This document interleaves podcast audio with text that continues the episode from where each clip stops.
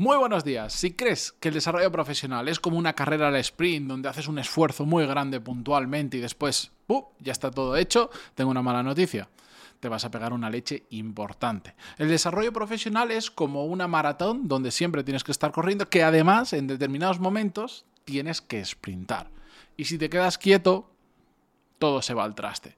Eh, te explico por qué en el episodio 1521. Yo soy Matías Pantalón y esto es Desarrollo Profesional, el podcast donde hablamos sobre todas las técnicas, habilidades, estrategias y trucos necesarios para mejorar cada día en nuestro trabajo. Voy a utilizar alguna analogía hoy que espero que se entienda bien. Em, algunos ya sabrán de qué temática voy a utilizar la analogía, porque siempre suelo hablar de eso, no sé cómo, al final todas las semanas lo menciono.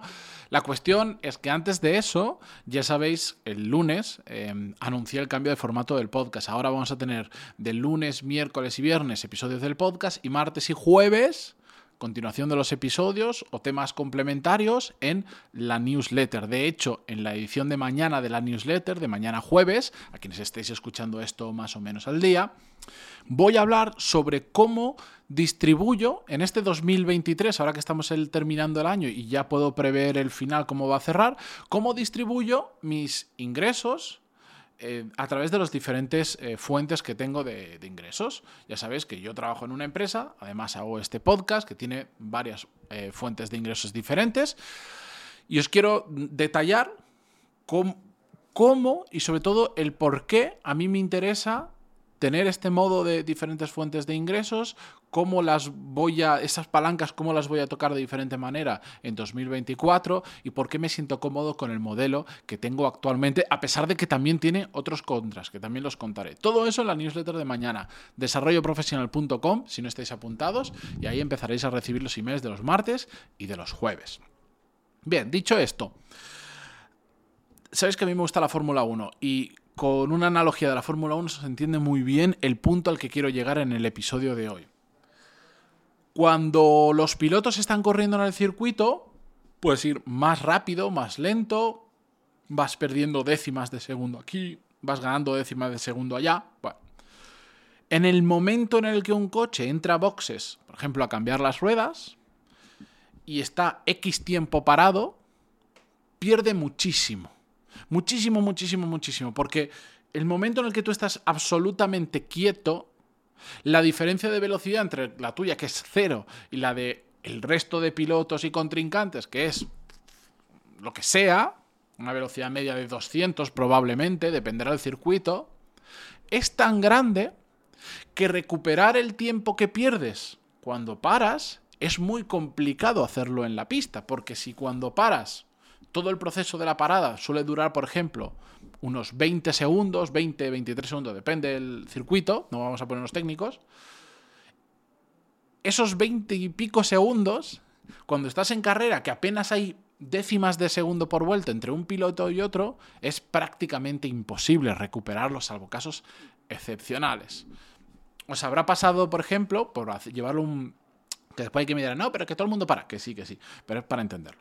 Os habrá pasado cuando vais, por ejemplo, por la autopista y al final, más o menos, siempre tú sueles tener, sin darte cuenta, coches que te acompañan, es decir, coches que van más o menos a la misma velocidad que tú y que durante un montón de kilómetros, y pueden estar varias horas, vais más o menos a la par. A veces la adelantas tú, a veces te adelanta, lo que sea. O mm, de repente tú paras en, una estación de servicio porque vas a poner gasolina, te vas a comprar una botella de agua o lo que sea, y cuando vuelves a salir te das cuenta que un camión que habías pasado hace una hora, yo soy muy curioso para eso, yo soy más visual que otra cosa y me doy cuenta, un camión que habías pasado una hora que te ha llamado la atención o porque, por ejemplo, tipo, a veces te llama mucho la atención que adelantas el autobús de un equipo de fútbol y dices, ah, mira, el autobús del, yo qué sé, del Sevilla y entonces te acuerdas. Paras, vuelves a subirte al coche, sales y de repente te ves en paralelo a ese autobús y dices, madre mía, pero si yo lo había... Si hace una hora que adelanté este autobús que probablemente iría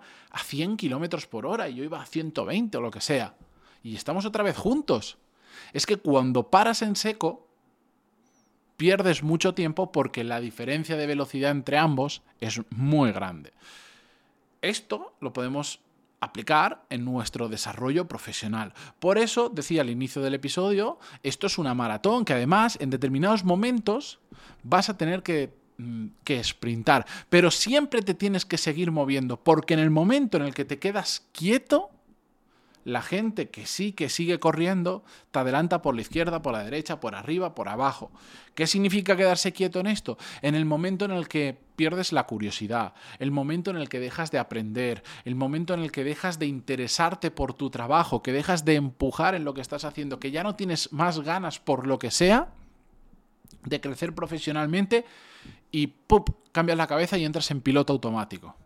Eso es quedarnos quietos profesionalmente. Cuando nos estancamos en una empresa y sabemos que, a pesar de que tenemos interés de crecer profesionalmente, estamos en una empresa donde ya no tenemos nada más que hacer por el motivo que sea, y estamos seis meses, un año, tres años en una empresa que sabemos que deberíamos irnos, eso es quedarnos quietos. Y entonces es cuando la gente nos adelanta por cualquier lado. Esto es algo que cuando lo he contado en círculos más cerrados, porque muchas veces yo, los podcasts que os cuento aquí, son réplicas de conversaciones o mm, que he tenido o digamos mm, las recompongo para que tengan formato de episodio, pero cuando lo he tenido esto en petit comité, hay mucha gente que no le gusta oír esto y empieza a poner excusas y empieza, entra entre comillas un poco a la defensiva como decir, no, es que eres un exagerado, eso no es así, porque realmente que durante seis meses bajes el ritmo no pasa nada. Bueno, no pasa nada. No pasa nada, depende cuánto bajes el ritmo tú y depende del ritmo que vaya yo. Y si estamos haciendo lo mismo y entre comillas estamos compitiendo por un puesto y tú bajas el ritmo seis meses, como el diferencial de velocidad sea muy grande, es que estoy tan lejos de ti cuando te vuelvas a reincorporar que ya no me pillas. Pero esto es una verdad, como digo, incómoda. Entonces, hay dos cosas que tenemos que tener muy claras respecto a todo esto, que si las tenemos grabadas a fuego, nos va a evitar muchos problemas. La primera es que nunca podemos dejar de empujar. Seguir la analogía del maratón, nunca podemos dejar de correr. A veces vamos a correr más rápido, a veces vamos a correr más lento, vamos a empujar más, vamos a empujar menos, vamos a empujar menos cuando venimos de una etapa de empujar más, cuando necesitamos descansar más, cuando no tenemos la motivación adecuada y no sabemos de dónde sacarla ni sabemos empujar sin motivación. Y no pasa absolutamente nada, o en la época del año en la que empujar tanto no tiene sentido porque es más difícil traccionarlo todo porque todo el mundo está de vacaciones, no lo sé. Y hay otras épocas en las que vamos a empujar más, pero siempre tenemos que estar empujando, nunca nos podemos quedar quietos. Nunca, nunca, nunca, nunca, nunca, nunca. Y la segunda es que tenemos que estar ajustando constantemente nuestra forma de trabajar, cómo hacemos las cosas, cómo estamos rindiendo. Es decir, mm, tú aprendes a ser productivo. En mi programa Core Skills enseño todo lo que hay que saber para ser productivo. Todo lo que hay que saber. A partir de ahí, mm, es como llover sobre mojado. Todo lo necesario para ser productivo, desde saber tomar buenas decisiones hasta todas las técnicas de productividad que os podéis imaginar aplicables al día a día, lo, lo, muestro en el programa. Y te lo puedes saber de memoria y lo puedes saber aplicar muy bien. El problema es que con el tiempo nos desajustamos, no nos damos cuenta de que estamos integrando determinados hábitos que nos hacen ser menos productivos, que no estamos aplicando todo lo que podríamos hacer para ser más productivos. Es como cuando eh, con el tema de la pérdida o ganancia de peso, cuando te estás empezando a poner gordito, de repente tú no te das cuenta, porque vas cogiendo, por decir, 100 gramos a la semana, que son imperceptibles, pero claro, de repente ves una foto tuya de hace un año y dices, ostras, ¿qué me ha pasado? Y te miras al espejo y dices, ¿Cómo no me he dado cuenta? Pues por el tema de la productividad o muchos otros pasa exactamente igual. Un día que te sientas y dices, voy a revisar a lo largo del día todas las cosas que he hecho, cuáles son importantes, cuáles me acercan a mis objetivos, lo haces y dices, ¿cómo puede ser que el 50 o el 60% del día lo esté haciendo en cosas que yo mismo estoy diciendo eso no me va a acercar a mis objetivos?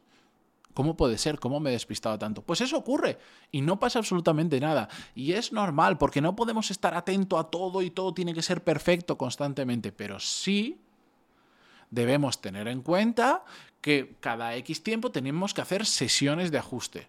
Yo las hago. Mira que yo soy un chalao de la productividad. Llevo hablando de esto siete años. Llevo experimentando sobre esto. Estamos en 2023. Eh, me empecé a obsesionar con esto en 2010. 13 años. Y cada X tiempo tengo que ajustar cosas porque me doy cuenta que en determinadas cosas me voy despistando o no he adaptado mi sistema a los nuevos requerimientos de la empresa o de mi negocio. Y toca ajustar.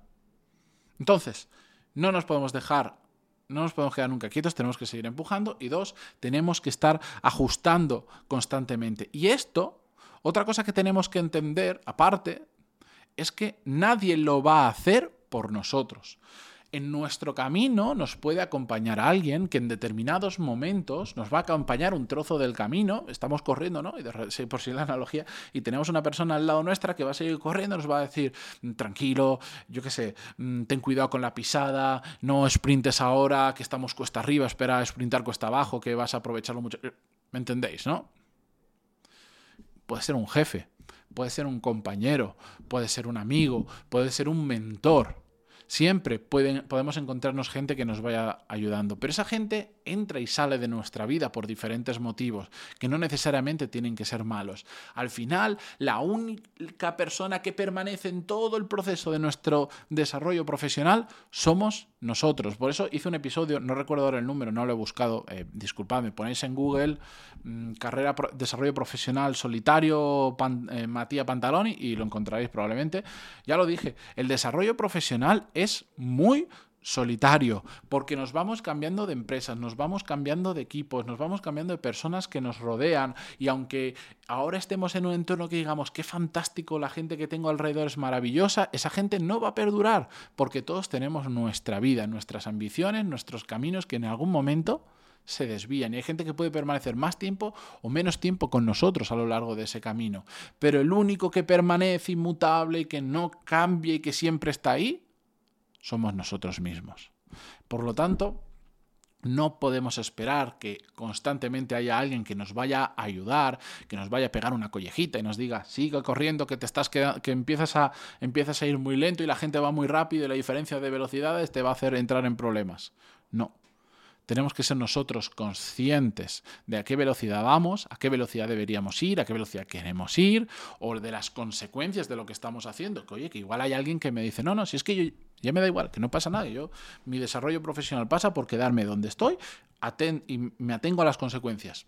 Perfecto. Si tú eres feliz así, a mí me parece perfecto. Entiendo que la gran mayoría de los que estáis aquí ahora mismo no vais por esa labor, sino por poco a poco que os vaya mejor vuestra carrera profesional y os ganéis mejor la vida con ello y la disfrutéis más, que por cierto es lo que yo persigo. Así que estamos todos en el mismo barco, simplemente entendamos todo esto y actuemos en consecuencia. Como siempre, muchas gracias por estar al otro lado. Recordar, mañana envío una nueva edición de la newsletter voy a ser un pesado durante los próximos días sobre estos cambios, pues porque hay gente que no escucha el podcast a diario y de repente dirá, pero ¿por qué de repente los martes y los jueves de forma regular no hay episodio? ¿Qué está pasando? Bueno, lo voy a ir contando mm, sin, sin, marearos a los que lo escuchéis esto todos los días, pero que sepáis que mañana se envía newsletter, desarrolloprofesional.com si no habéis apuntado y sobre todo espero vuestro feedback. Eh, que estaré muy contento de recibirlo como siempre. Gracias y hasta mañana. Adiós.